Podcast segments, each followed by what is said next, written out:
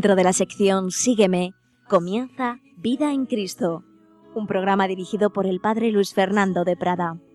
Curaré tus heridas, lleno de amor por ti. Cuido tu vida con amor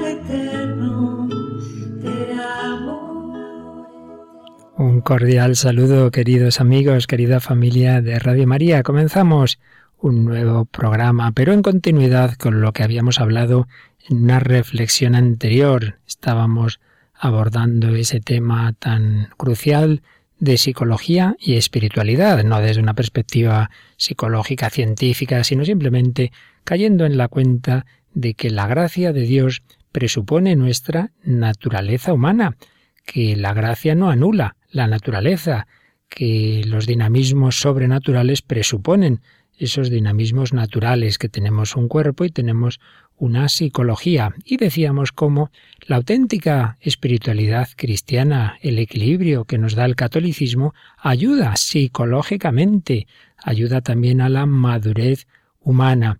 Y si hay un enfoque espiritual que no lo hace, pues es que no es católico. La auténtica espiritualidad católica no puede ir contra el bien humano, no puede ir contra la madurez, contra la felicidad del hombre. Muchas veces lo que ocurre es que enfocamos mal la vida espiritual. La gracia ayuda a la naturaleza y a su vez la naturaleza, la psicología, la pedagogía bien orientadas ayudan también a la vida espiritual. A veces pretendemos resolver problemas que son de orden físico, por ejemplo, una enfermedad psiquiátrica, simplemente con medios sobrenaturales. Pues no, tenemos un cuerpo que hay también que saber atender, que hay también que saber cuidar, y uno puede ser un santo y tener una enfermedad psiquiátrica, una cosa no quita la otra. Por ello veíamos cómo pues también hay que tener ese sano realismo que han tenido los grandes santos, que ha tenido una Santa Teresa de Jesús, que ha tenido un San Ignacio de Loyola, etcétera, eh, ese sano realismo de, tratar los problemas naturales en ese orden natural, pero sabiendo que todo está relacionado, que no podemos separar lo que realmente es natural y sobrenatural de una manera estricta, porque luego en el hombre todo, todo se interrelaciona. Por eso veíamos que, que hay diversos temas fronterizos entre lo que es la vida espiritual y lo que es la madurez humana, y también en sentido negativo entre lo que serían enfoques equivocados de tipo espiritual con lo que pueden ser cierto tipo de problemas psicológicos. O en positivo, pues hay temas el que enfocarlos sobrenaturalmente ayuda a que tengan una mayor eh, profundidad también humana y psicológica. Pues bien, hoy vamos a tocar vamos a comenzar a tocar uno de esos temas. Hay una palabra que se usa mucho en nuestro tiempo, quizá a lo mejor hasta demasiado, que es la autoestima. Pero el hecho de que que a lo mejor se, se hable mucho o demasiado no quiere decir que en sí misma no sea algo muy bueno y muy verdadero. Claro que el hombre debe estimarse a sí mismo, claro que tenemos que amarnos a nosotros mismos. Quizá alguno diga, uy, no, el cristianismo nos enseña el amor a Dios y el amor al prójimo y que no seamos egoístas y estar pensando en uno mismo y, y, amarse a uno mismo y estimarse a uno mismo tiene peligro de vanidad y de egoísmo. Sí, peligro tiene, pero en sí mismo el amor a uno mismo está en el Evangelio, porque recordad que Jesús, cuando le preguntan por los mandamientos principales, dice, primero amarás al Señor tu Dios, con todo tu corazón, con toda tu mente, con todas tus fuerzas, y luego el segundo, amarás a tu prójimo como a ti mismo. Si la medida del amor al prójimo es el amor a ti mismo, quiere decir que hay que amarse a uno mismo. Por tanto, son tres los objetos del amor del cristiano y del hombre, Dios, el prójimo y sí mismo. Naturalmente hay que amar bien y hay que amar ordenadamente, hay que amar jerarquizadamente y por eso Dios es el primero siempre, sobre todas las cosas, con toda tu mente y todo tu corazón. A nadie se le puede amar como a Dios. Pero después está uno mismo, porque primero uno tiene que cuidarse a sí mismo, tal como Dios así lo ha establecido, y al prójimo como a uno mismo. Entonces, eh, uno tiene que cuidar su vida espiritual y si uno por hacer el bien a los demás resulta que descuida su vida espiritual y se pierde a sí mismo, pues eso está mal enfocado. Por tanto, claro que hay un sano amor a uno mismo. Claro también que se puede convertir en egoísmo y puede uno ponerse a sí mismo en el centro y entonces por no hacer un bien al prójimo, por no molestarse, por, por no eh, vencer mi, mi comodidad, no ayudo al otro en lo que debía, entonces eso ya no es amor a uno mismo. Eso es, en el fondo no te estás amando a ti mismo, porque estás cayendo en algo que te hace daño, que es esa pereza, que es ese egoísmo, etc. Bien, pues vamos a hablar un poquito de este tema. Claro que sí, que hay una sana autoestima cristiana y que la auténtica espiritualidad cristiana nos ayuda a tenerla. Pero es verdad que a veces hay enfoques de vida espiritual que no nos ayudan y que incluso nos quitan la paz. Hay personas que se angustian, hay personas que caen en escrúpulos. Pues vamos a hablar un poco de estos temas. Y en primer lugar voy a resumir unas palabras introductorias de un sacerdote, el padre Michel Esparza. Tiene un libro muy interesante llamado La autoestima del cristiano, que vamos a usar en este, en este tema. Eh, y en su introducción, pues precisamente señala cómo hay personas que se desaniman fácilmente cuando constatan sus fallos, sean fallos de, vida cristiana o sean de cualquier, de cualquier campo. Personas con tendencia al perfeccionismo y permanentemente insatisfechas, o al menos nunca satisfechas del todo. Pues es verdad, personas que, que siempre están insatisfechas. Nunca les parece que han hecho lo que debían hacer, siempre creen que les ha faltado algo, viven como, como a disgusto consigo mismas, porque no saben ser indulgentes con sus errores. Incluso sus éxitos no, no logran compensar la opinión negativa que tienen de sí mismas. Voy mezclando lo que nos dice este autor con mis propios propios comentarios para no cansar, no voy citando, dice esto, dice lo otro, ni, ni directamente el autor ni las citas que él hace, sino que aquí se trata de que las cosas nos sirvan sin pretender ahora unas citas, digamos, científicas. Hay personas que en efecto todo lo viven con angustia, casi todo lo que hacen lo ven como, como, como obligación y no disfrutan, no disfrutan de, de la vida espiritual. Tengo que hacer esto, tengo que hacer lo otro, como una especie de, de obligación que les cae encima, como un peso que te cae encima. Saben sufrir, pero no saben ser felices con lo que tienen. Incluso parece que se sienten incómodas y están en un momento de felicidad. Fijaos que en las órdenes religiosas más estrictas, por ejemplo, conventos de clausura, existen en, el horario previsto por, por, sus fundadores lo que se llama la recreación, tiempo de recreación. Ese tiempo no es para estar haciendo cosas, no es para estar rezando, es eso para recrearse. Pues hay personas que les parece como que eso, ay, que, que no, no puedo, no puedo yo perder el tiempo, pero hombre, que no es perder el tiempo estar con tus hermanos, con tus hermanas en una sana expansión, porque, como decía San Juan de la Cruz, el arco no puede estar siempre tenso, se acaba rompiendo, precisamente para luego poder eh, rendir más de ti mismo en la oración o en el trabajo, pues también tiene que haber momentos de descanso. Pues hay personas que les cuesta, les cuesta vivir con paz, con alegría, la vida espiritual y sobre todo sus fallos. Todos tenemos fallos en todos los ámbitos, todos tenemos imperfecciones, todos tenemos fracasos y todos cometemos pecados. Ojalá Dios lo quiera que sean muy pequeñitos, pero siempre hay algo. Siempre hay algo, la Iglesia así lo enseña, que no hay nadie que no puede, que, que pueda, salvo la Virgen María o alguien que Dios le haya dado ese privilegio, que pueda estar largo tiempo sin cometer al menos algún pecado venial semi deliberado.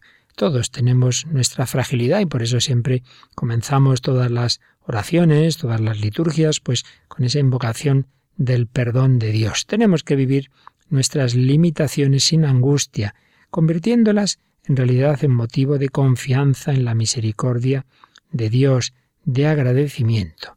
La verdad es que eh, creer que somos hijos de Dios, amados por Jesucristo, y no vivir en paz con nosotros mismos, pues hombre, no es muy coherente.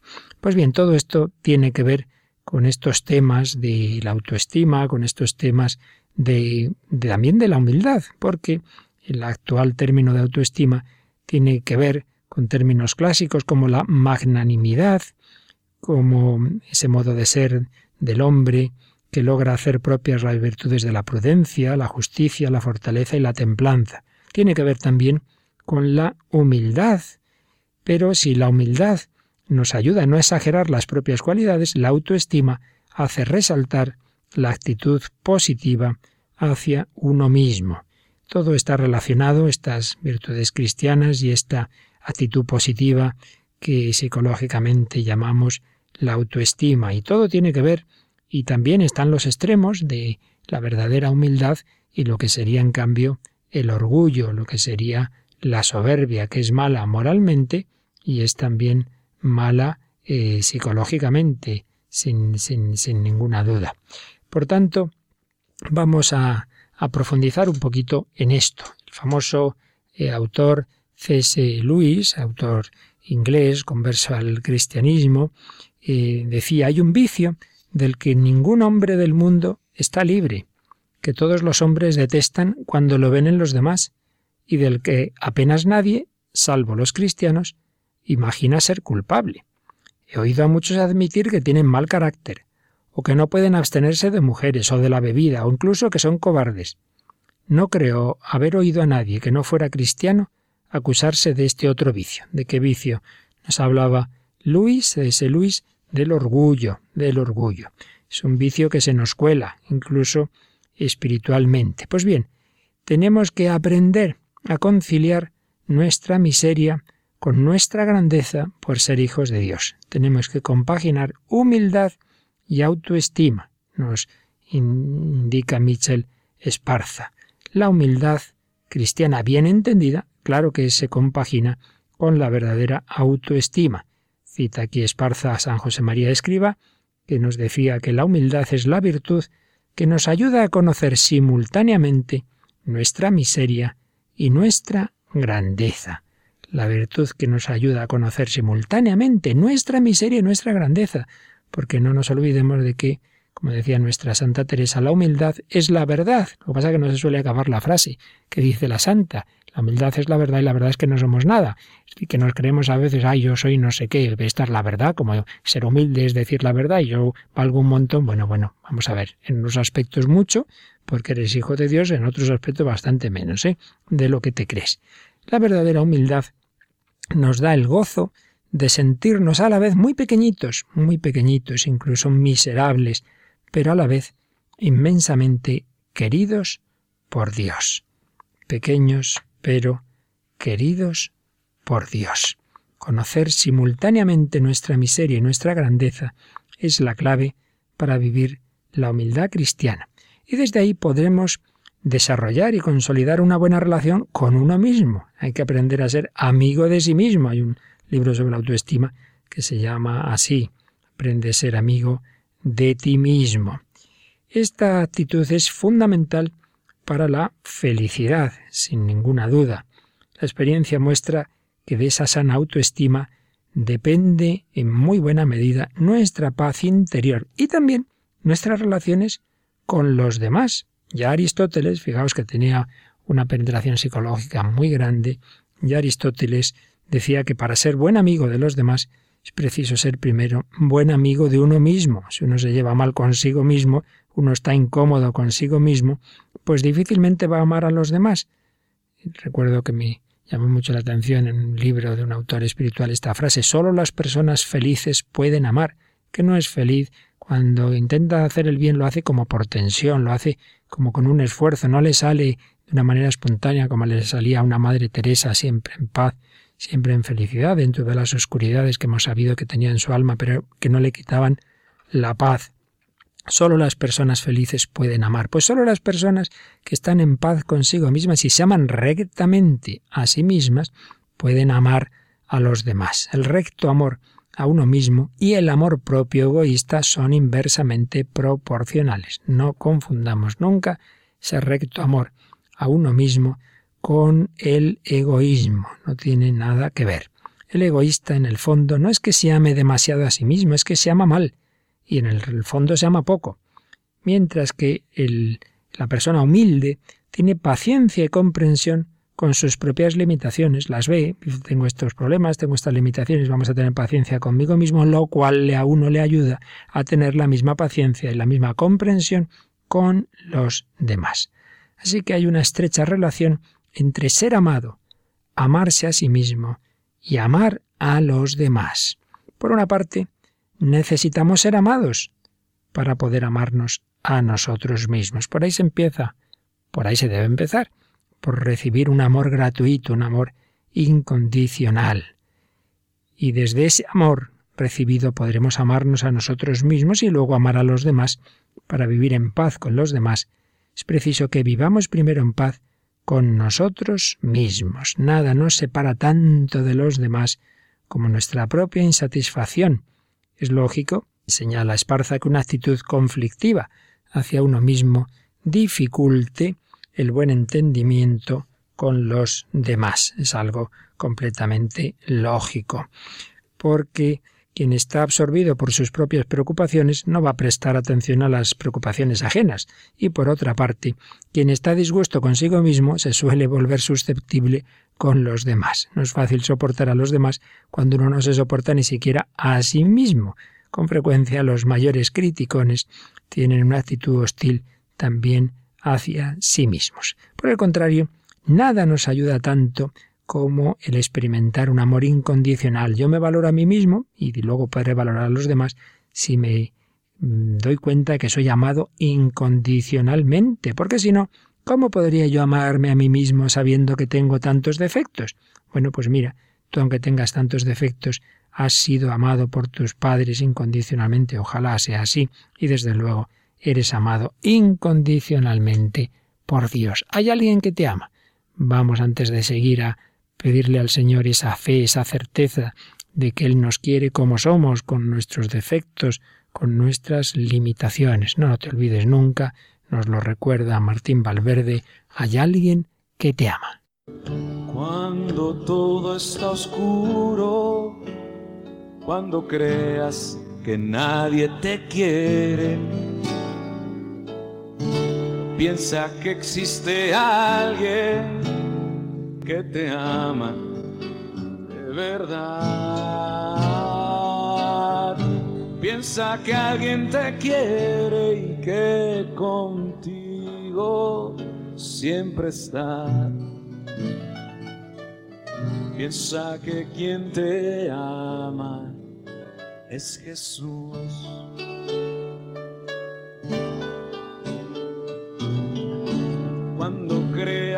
Que esta vida se te hace imposible.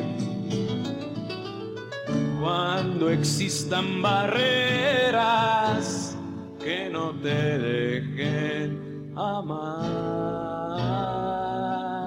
Piensa que alguien te quiere y que contigo siempre que quien te ama es Jesús.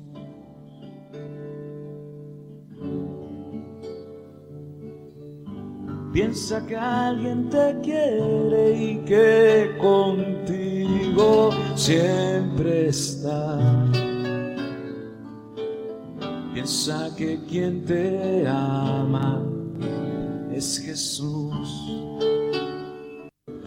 Cuando todo está oscuro, cuando creas que nadie te quiere. Cuando creas que nadie te quiere, recuerda que hay alguien que siempre te ama incondicionalmente, que es Jesús. De verdad, piensa que alguien te quiere y que contigo siempre está Piensa que quien te ama es Jesús. Y es ese amor incondicional el que nos va a permitir amarnos a nosotros mismos con nuestros defectos, porque si me quieren, teniendo estas limitaciones, estos defectos, no voy a negarlos, no voy a perder el amor que recibo por tenerlos. Lo que no debo hacer es engañarme a mí mismo. Ojalá recibiéramos ese amor incondicional todos en nuestra infancia de nuestros padres, pero aunque no haya sido así, recordemos que en último término y de una manera única tenemos ese amor incondicional de Dios nuestro Señor. En el amor de una buena madre, pues encontraremos los destellos de ese amor divino, pero al final siempre nos resultará insuficiente cualquier amor humano comparado con el de Jesucristo. Piensa que alguien te quiere y que contigo siempre está. Piensa que quien te ama es Jesús. Y desde ese amor de Jesucristo se podrá ir desarrollando nuestra serenidad de sabernos amados incondicionalmente. Ese amor de Dios va a permitir que se desarrolle nuestra capacidad afectiva para poder amarnos a nosotros mismos tal como somos, sin engaños, sin esconder mis defectos.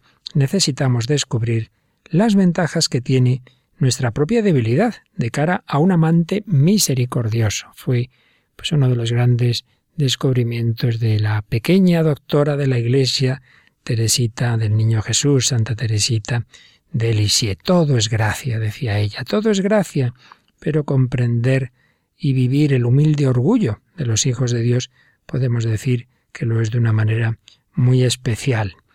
Para avanzar en este progresivo abandono de la propia estima en manos de Dios, dice Esparza, hace falta querer, saber y poder, es decir, buena voluntad, quererlo, saber, formación y poder, capacitación. Pues bien, naturalmente para ello necesitamos la gracia de Dios, que fortalece nuestra voluntad, que ilumina nuestro entendimiento y que cura nuestra incapacidad. Dios es quien obra en vosotros el querer y el obrar, escribirá San Pablo en Filipenses 2.13. Dios es quien obra en vosotros el querer y el obrar. Algunos piensan, no, no, yo soy el que decide, yo el que quiero, y luego, bueno, pues ya pido la ayuda a Dios. Pues ni siquiera el querer puedes por ti mismo si no te ayuda el Señor. Y en cambio, el tener conciencia de la gracia de Dios, de que la vida espiritual ante todo, el principal agente es el Señor, pues nos da una gran tranquilidad. Si yo pensara que los que llevan el avión en el que voy viajando no saben nada, pues son unos principiantes y iría muy nervioso. Pero claro, si sé que son grandes profesionales que están en contacto con la torre de control, que tienen unos aparatos muy buenos, pues voy tranquilo, voy sereno. Claro que siempre puede ocurrir un accidente en todo en esta vida, pero no podemos estar ansiosos y angustiados por cualquier posibilidad de que ocurra algo malo. Bueno, pues si mi vida espiritual yo pensara que ante todo la, la llevo yo, pues sería lógico que estuviera preocupado porque puedo meter la pata, pero piensa que ante todo la lleva el Señor. Y sí, claro, que, es, que el Señor ya cuenta con tus limitaciones y con tus errores, pero es Él, es Él el que lleva el avión. Así que si te despistas ya corregir el rumbo y de los errores y de los fracasos y de los pecados, el Señor sacará provecho, no lo dudes, el Señor sacará siempre provecho. Pues vamos a insistir en pedir al Señor esa confianza en su amor y precisamente sabiéndonos amados, podremos amar. Si sabemos cómo nos ama Dios, podremos amarnos a nosotros mismos y al prójimo como Dios nos pide. Vamos de nuevo a meditarlo con, en este caso, música de un grupo juvenil, Son by Four, para que el Señor nos ayude a amarnos como Él nos pide.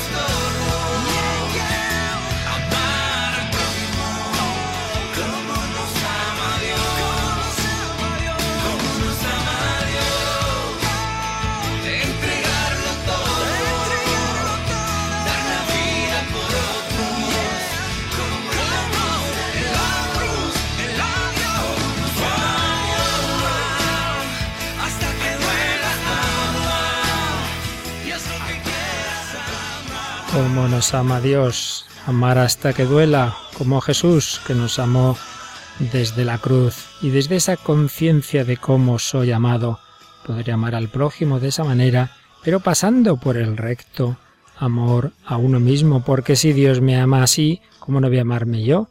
Amaos como yo os he amado, por tanto, amate a ti mismo como Cristo te ama, que no es para nada el egoísmo, sino que es esa visión de que soy un tesoro que vale infinito porque Jesucristo ha pagado por mí el precio de su sangre. Amados por el Señor, amados infinitamente por Jesucristo. Pues bien, esta certeza de fe tiene que ver con las experiencias humanas que pueden haber sido en esta línea positivas o, por desgracia, no siempre lo son así. Vamos a pensar un poquito de una manera muy sencilla cómo esas primeras experiencias familiares pueden ayudarnos o, por el contrario, dificultar esta visión positiva de uno mismo desde el amor de Dios. El primer amor que en el plan de Dios estamos llamados a recibir es obviamente el de nuestros padres.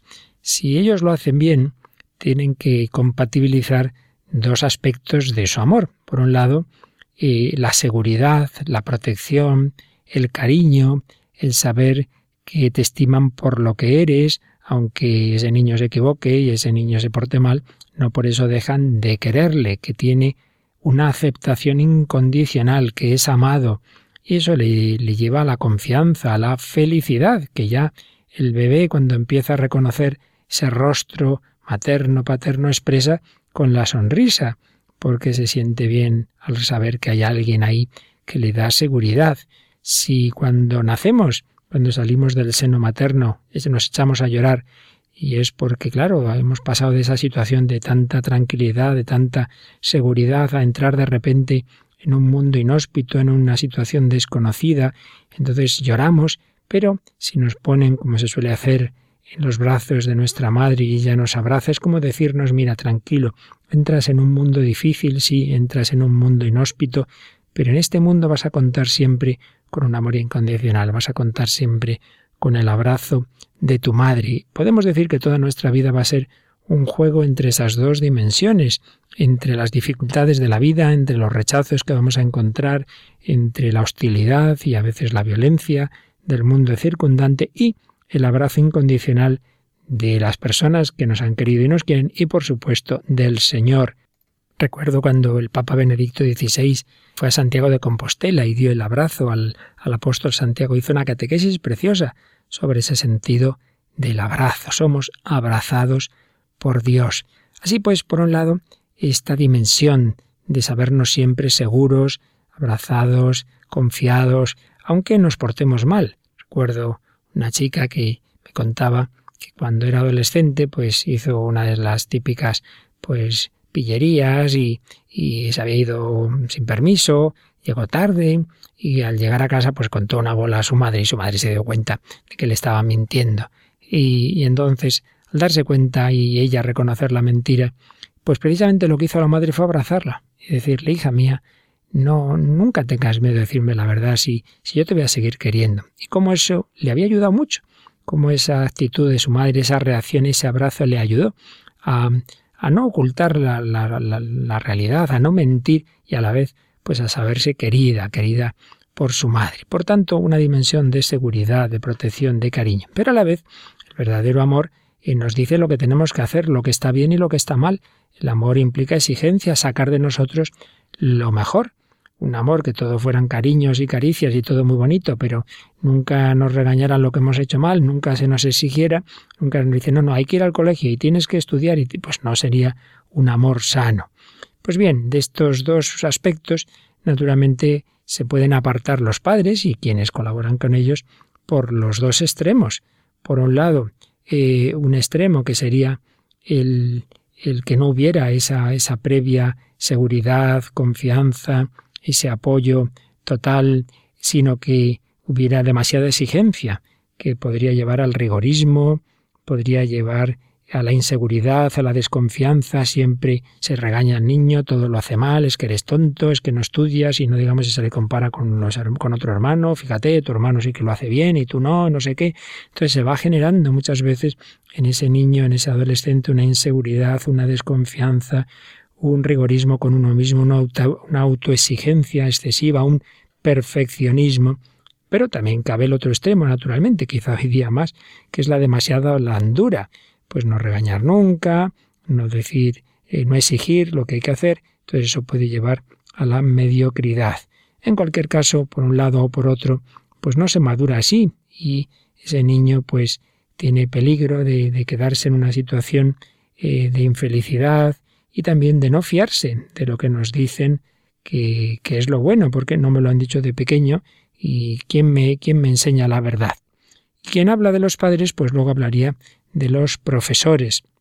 ¿Qué importancia tienen los profesores en esos primeros años? Más que por lo que enseñen de materias esta o la otra, por esa actitud de también de saber sacar lo mejor de uno mismo, de valorar ese chico.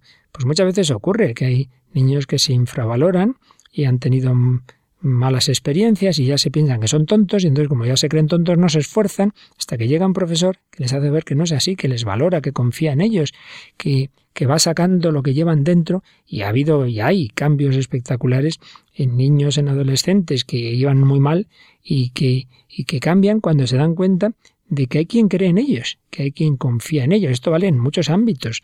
Recuerdo un testimonio precioso que hace ya tiempo tuvimos en Radio María de un joven eh, colombiano que había estado muy, muy, muy metido en la droga y, ya en situaciones muy difíciles y estaba en una cárcel en España, todo muy mal, hasta que hubo alguien, una persona de, de un proyecto de recuperación de drogadictos, que, que, confió en él, que creyó en él. Y, y ese chico empezó su cambio en ese día en que hubo alguien que confiaba en él. Pues esto pasa, pasa mucho, como digo, en la escuela. Si no hay un profesor que confía en ese chico, pues ese chico no va a confiar en sí mismo y entonces no se va a esforzar y claro, está abocado al fracaso escolar. Padres, profesores, amigos, compañeros y hermanos. ¿Cuántas veces nos hacemos daño? Pues a uno se, meten con él por tal defecto físico, por ejemplo, si no le va bien el deporte, se, los compañeros no le valoran, o por otro tipo de defectos intelectuales, o del tipo que sea, o que uno es introvertido, tímido, etcétera. Todo ello puede dar lugar a diversos complejos y uno pues ya se queda como, como en esa situación negativa consigo mismo. Bien, esta es la experiencia humana que, que podemos tener, eh, positiva o negativa, muchas veces pues negativa o una mezcla, porque nadie tiene una historia perfecta y naturalmente pues ni, nuestros padres, ni nuestros profesores, ni nuestros amigos, nadie son perfectos, entonces no pasa nada, no, no hay que asustarse si uno dice, oye madre mía, yo qué historia tan negativa tuve, yo cómo voy a vivir feliz con todo lo que he vivido. Bueno, nosotros tenemos, la confianza de que no hay nada absolutamente irreversible y de que sobre todo con la gracia de Dios eh, podemos, podemos enmendar estas situaciones o los, o los lo, que han dejado en nosotros, las consecuencias que han dejado en nosotros estas diversas posibles actitudes negativas. Pero vamos ahora a ver cómo en nuestra relación con Dios podemos proyectar esas diversas experiencias humanas. Si muchas veces tenemos complejo de inferioridad eh, unos con otros, pues también de alguna manera lo aplicamos a Dios. Si solemos pensar, uy, madre mía, si a mí me conocieran como soy de verdad nadie me querría y entonces disimulamos y nos ponemos la careta, pues también en el fondo con Dios de alguna manera intentamos disimular, intentamos que, que no, no parecer tan malos, ¿verdad? Pero claro, sabemos que es imposible, que a Dios no se le puede engañar y entonces pues muchas veces pensamos que Dios no me puede querer tal como soy, como me va a estimar. Bueno, quizá querer así por misericordia, pero una verdadera estima, ¿cómo me va a tener? Y es que tenemos en el fondo, yo creo que todos o casi todos, una baja idea de nosotros mismos, una baja idea de nosotros mismos. Miramos a los demás desde el patio de butacas y a nosotros mismos desde bastidores. Y claro, desde bastidores se ven los errores, ¿verdad? Los fallos. Desde el patio de butacas pues se ven mucho menos. Entonces pensamos que los demás lo hacen muy bien y nosotros muy mal. A mí me hace mucha gracia cuando uno está dirigiendo una experiencia de ejercicios espirituales, un retiro, etcétera, pues es bastante frecuente cuando vienen a hablar personalmente eh, las diversas personas que están en ese, en ese retiro, pues a veces ocurre esto, llega uno, ¿qué tal te va? mal, mal. Es que, es que nada, no, no sé hacer oración, estoy distraidísimo. Cuando veo a fulanito que le veo tan concentrado, digo, ay, qué suerte, este sí que sabe rezar, pero yo no sé. Bueno, y luego llega el tal o el otro fulanito, ¿tú qué tal? Mal, mal, mal, mal. Cuando veo a este que sale ahora, ¿verdad? Y digo, ay, si yo fuera como él, pero yo es que soy un desastre. Todo el mundo se piensa que el desastre es él. Yo creo que es la frase que oímos con más frecuencia a los sacerdotes en las conversaciones personales. Soy un desastre. Uno mira al otro y le parece que lo hace muy bien, y que él, en cambio, lo hace muy mal. Entonces tenemos una, una baja idea de nosotros mismos. Claro, pues si la tengo yo, Dios tendrá una idea de mí penosa, ¿no? Penosa. No me puede amar. ¿Cómo va a amarme Dios? Bueno, y si me ama, ya digo, será por misericordia, pero no puede esperar gran cosa de mí. Entonces desconfiamos de nosotros mismos y pensamos que Dios ya no puede sacar de nosotros la santidad. Bueno, si tiene misericordia me salvaré, pero desde luego ser santo imposible. No soy digno de ser amado. Y esto, claro, nos lleva a la tristeza, a la tristeza. Uno que que no es amado, pues vive triste. También es fácil que proyectemos en Dios esa imagen que decíamos cuando uno ha tenido padres o profesores muy exigentes, que siempre le han exigido mucho, que siempre le han regañado, que siempre le han, le han hecho ver lo negativo, pues es fácil que proyectemos esa imagen en Dios. Entonces sería un Dios también súper exigente, un Dios rigorista, un Dios perfeccionista, un Dios que te va a castigar. Muchas veces por desgracia a los niños se le dice, no hagas eso, Dios te va a castigar, y lo entendemos en un sentido de un Dios justiciero que está ahí a la vuelta de la esquina esperando para pillarte. Claro, pues eso es muy falso, muy alejado del verdadero Dios que nos muestra nuestro Señor Jesucristo. Un Dios que me manda quizá lo que me hace infeliz, como me han mandado a mí de pequeño cosas que no, que no me gustaban. Entonces Dios manda por, por mandarme, Dios manda por hacerme infeliz. Pues no es verdad, pero tenemos ese peligro. Peligro de creernos malos, de asumir ya eh, mi papel de malo. Yo recuerdo un chico que era muy trasto, muy trasto. En una ocasión, pues en una clase el profesor así preguntó, ¿quién es el más, malo de la clase? Y yo, enseguida se levantó, pero pues le gustaba, le gustaba hacer ese papel de malo. Y le parecía que era donde destacaba, porque a veces nuestro orgullo nos lleva a destacar en lo que sea, y si no es destacar por inteligente o por, pues destacaré por ser el más malo, pero el caso es destacar aquí, ¿verdad?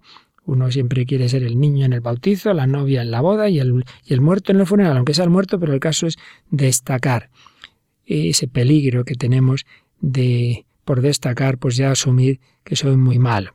También podemos pensar que si los demás no me han perdonado las cosas que yo he hecho mal, pues Dios tampoco me va a perdonar. Y entonces tenemos esa imagen, esa imagen de, del Dios que perdona a lo mejor, pero no olvida, que ya no va a ser las cosas igual, o ni siquiera me va a perdonar, etc. Naturalmente, cabe el extremo contrario, que decíamos antes de esos padres consentidores que no exigen, pues eso también nos puede llevar a un Dios abuelo. Hay que distinguirlo, dice el padre Salles, Dios padre de Dios abuelo. Dios padre nos ama incondicionalmente, pero nos exige. El Dios abuelo, bueno, todo da igual, aquí que más da esto que lo otro, al final todo el mundo se salva igual, y, y entonces es esa visión buenista de un Dios que no saca lo mejor de nosotros mismos. Hace muchos años recuerdo haber oído una frase, no recuerdo de quién era, pero decía algo así, eh, la exigencia sin amor me subleva, el amor sin exigencia me envilece, solo el amor con exigencia me eleva. Una exigencia sin amor me subleva, me exigen, me exigen, pero por así, porque sí, ¿quién es usted para exigirme? Un supuesto amor, pero que no me exige, que no saca lo mejor de mí mismo, pues me deja, me deja a un nivel más bajo del que podría llegar. El verdadero amor es un amor que exige. En fin, distintas actitudes por las que podemos desconfiar del amor de Dios y en consecuencia desconfiar de nosotros mismos, tener una baja autoestima. Todo ello nos influye porque, repetimos aquí, todas las cosas se unen, todas las cosas se mezclan. Pues bien, frente a estos peligros tenemos que reafirmar esos principios de, nuestra fe, de nuestra auténtica espiritualidad católica. Ya hemos visto en estos programas en muchas ocasiones estos principios, pero vamos a aplicarlos ahora a este tema de la autoestima. Hagamos ese acto de fe en que Dios me quiere incondicionalmente, a mí, a mí, a mí, a mí, ahora, tal como soy, con todo lo que yo he hecho en mi vida, con todos mis errores, con todos mis pecados. Sí, sí, he hecho cosas malas, las hago, las volveré a hacer, porque hay algo en mí que no consigo dominar. Ya lo decía San Pablo, no hago el bien que quiero, sino el mal que no quiero. Pero no por eso dejo de ser amado por el Señor. Incluso podríamos decir que de alguna manera tiene una preferencia por los más trastos, porque deja las 99 ovejas que están en el redil y se va por la oveja perdida, como esos padres que quieren a todos sus hijos, pero especialmente están preocupados por el enfermo o por el que va por malos caminos, como el padre, ante todo, miraba por la ventana si volvía el hijo pródigo. Pensémoslo, repitámonoslo a nosotros mismos. Tengo ante Dios un valor infinito, soy ese tesoro de su corazón. Él deja todo para comprar el campo y conseguir el tesoro, ha dejado todo, ha bajado del cielo a la tierra para comprar mi corazón. ¿Con qué precio? El precio de su sangre. Dignidad intangible que tenemos por lo que somos, no por lo que hacemos, lo haga mejor o peor, soy hijo de Dios. Visión de fe en ese amor de Dios, visión de confianza en la misericordia del Señor. Cuidado con esos planteamientos que nos llevan a la culpabilidad. Muchas veces nos culpamos de todo, nos culpamos de todo. Es que fíjese, he hecho esto, lo otro, lo demás allá. Bueno, en primer lugar, eso que en sí mismo está mal, subjetivamente hablando, tú eras consciente de ello, lo sabías. Bueno, me ha pasado bastantes veces. Recuerdo, ay padre, necesito confesar, necesito confesar, que si no, no puedo acumular. Bueno, ¿qué ha pasado? Pues mire, que no fui a misa porque estaba enfermo. Pero hombre, pues estaba enfermo. Entonces, ¿dónde está el pecado? No, no, porque yo no puedo comulgar si no me confieso. Pero hombre, que no ha habido un pecado ahí. A veces nos, nos cargamos cosas que, que, que no son así. O a lo mejor hay algo que uno sí ha hecho mal, pero que no, lo ha hecho con suficiente libertad, con suficiente conocimiento y por tanto no es un pecado grave. Pero enseguida podemos tener ese peligro de ver siempre todo en lo más grave. Claro que existe el, el extremo contrario, de que piensa que nunca hace, que nunca hace pecados, ya lo sabemos. Ahora estamos fijándonos en este otro peligro. Incluso, pues de acuerdo, sí, has cometido ese pecado, vale, eras consciente, hiciste mal, bien, pero entonces no digas soy un desastre que no tiene solución, sino soy un hijo de Dios que en ese momento hice una cosa mala. Hiciste una cosa mala, pero no por eso ya te consideres malo sin solución. Ten misericordia contigo mismo. Perdónate a ti mismo. Hay que distinguir el verdadero arrepentimiento cristiano que siempre va unido a la esperanza en el amor de Dios, a la confianza, de la culpabilidad malsana, que incluye el autodesprecio, decirse a uno mismo eh, frases eh, acusatorias y eres un tal y un cual y un desastre y no sirves para nada y siempre igual. Eso no va a ninguna parte. Y a Dios no le gusta que nos autoinsultemos, por así decir. Y no digamos, hasta se puede llegar a la autoagresión, uno que se agrede a sí mismo por, porque se ve despreciable. Pues no puede ser. Tengamos esa confianza en el amor de Dios que va unido al arrepentimiento de las cosas que hemos hecho mal, pero que no eso no me convierten en un monstruo, en alguien malísimo, sin solución.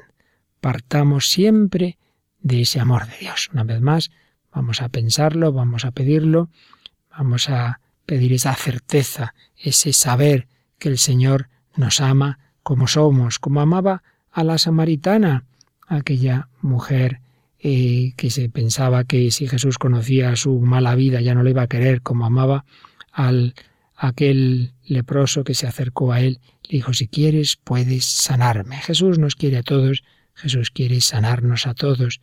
Jesús nos ama como amaba a aquellas ovejas perdidas que eran sus discípulos de Maús, que habían perdido la fe en él. A todos nos ama, le pedimos esa certeza como fundamento de nuestra paz, de nuestra confianza, de nuestra autoestima.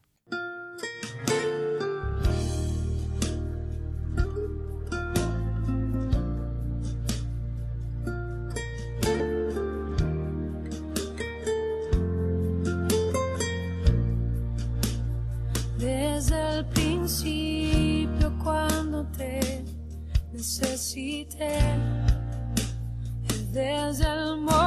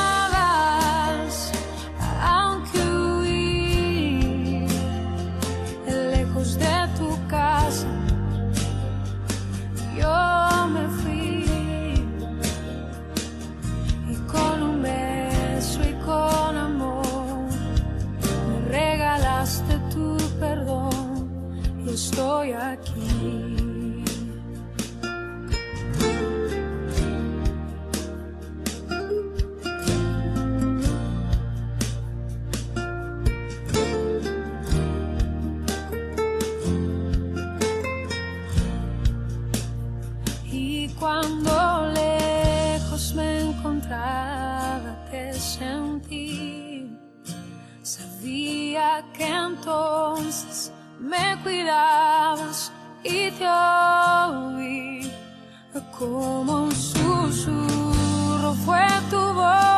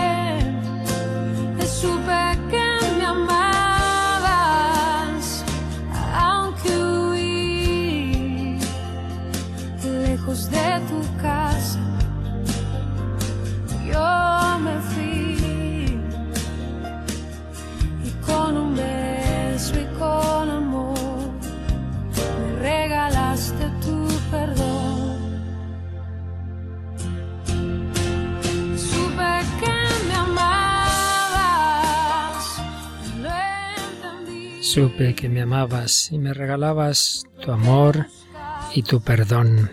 Partamos siempre de que Dios nos quiere y acepta como somos y desde ahí quiere llevarnos a más, pero poco a poco, sin tensión. La santidad no es una obra humana que yo tengo que lograr por mis fuerzas, es dejarle actuar a Dios, es dejarle a Él que me coja en brazos, es entrar en ese ascensor que decía Santa Teresita, que es la confianza en el amor paterno y materno, podemos decir, del Señor. Poco a poco Él nos va transformando. Podemos pedir esa serenidad de aceptar lo que no puedo cambiar en mi vida, la valentía de cambiar lo que sí y el, la sabiduría para distinguir una cosa de otra. Hay aspectos de mi forma de ser que quizá nunca cambien, otros que sí. Bueno, Señor, ayúdame a distinguir unos de otros, pero todo con serenidad. Y amarnos rectamente a nosotros mismos, como estamos diciendo todo este rato, es algo sano que podemos y debemos entender bien, apreciar lo bueno que Dios nos ha dado. Sí, sí, lo he recibido de Dios. ¿Qué tienes que no hayas recibido?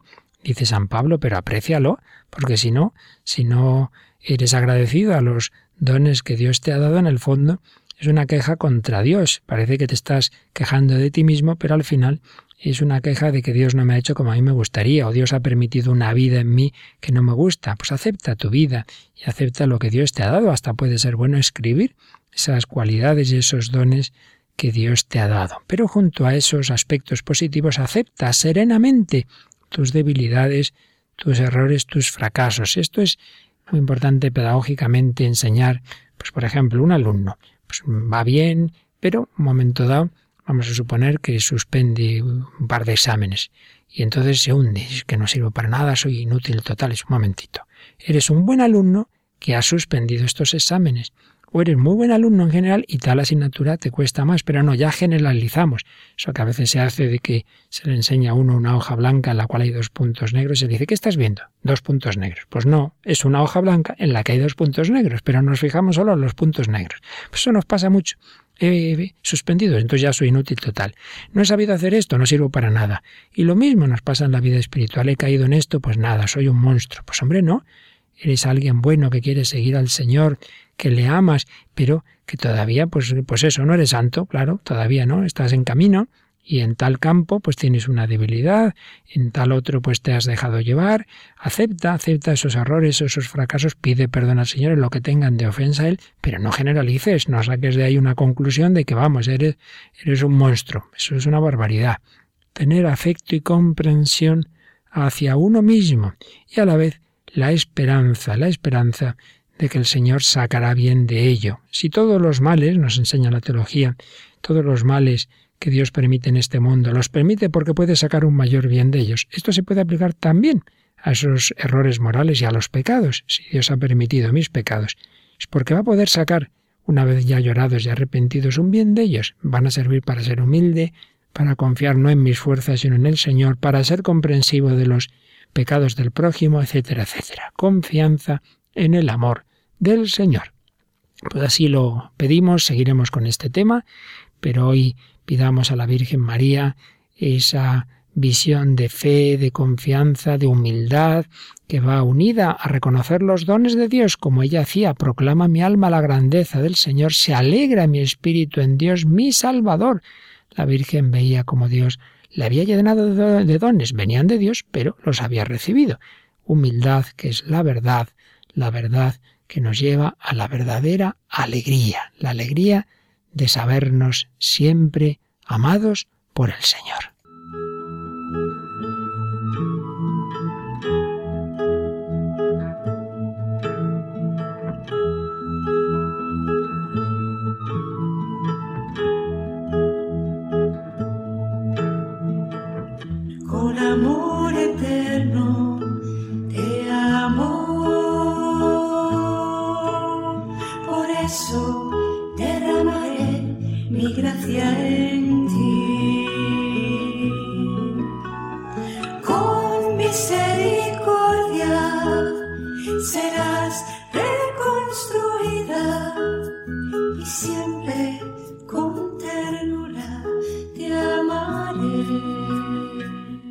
Has escuchado en Radio María, dentro de la sección Sígueme, Vida en Cristo, un programa dirigido por el Padre Luis Fernando de Prada.